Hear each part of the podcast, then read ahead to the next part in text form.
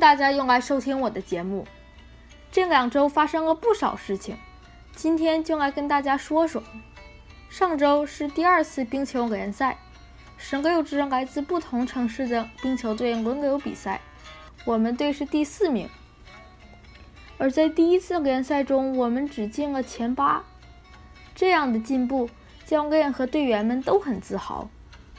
而我在上上周的一场比赛中被教练评为最佳球员，我特别高兴。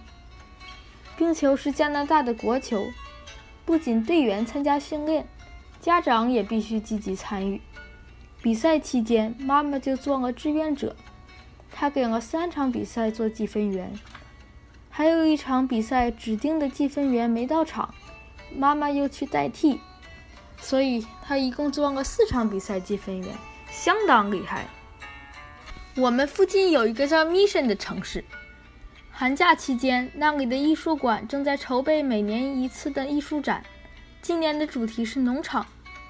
还记得我们放假的时候去 Sun Peaks 滑雪吗？我回来之后就画了一幅动物们在农场滑雪的油画，带去参展。前几天参展作品的评选结果出来了，我的作品被评为第一名。除了证书，还有一张五十加币的支票。但是我现在在加拿大还没有自己的银行账户，得去开一个才能把钱存进去。另外，这些天妈妈每天都要去温哥华上学。天还没亮，她就坐上车出发了，真是披星戴月，很辛苦。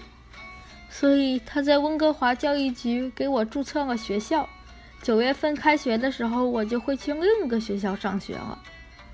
我还有半年的时间留在阿布斯福德，我会珍惜在这里的每一天。今天就跟大家分享到这里，下周三再见。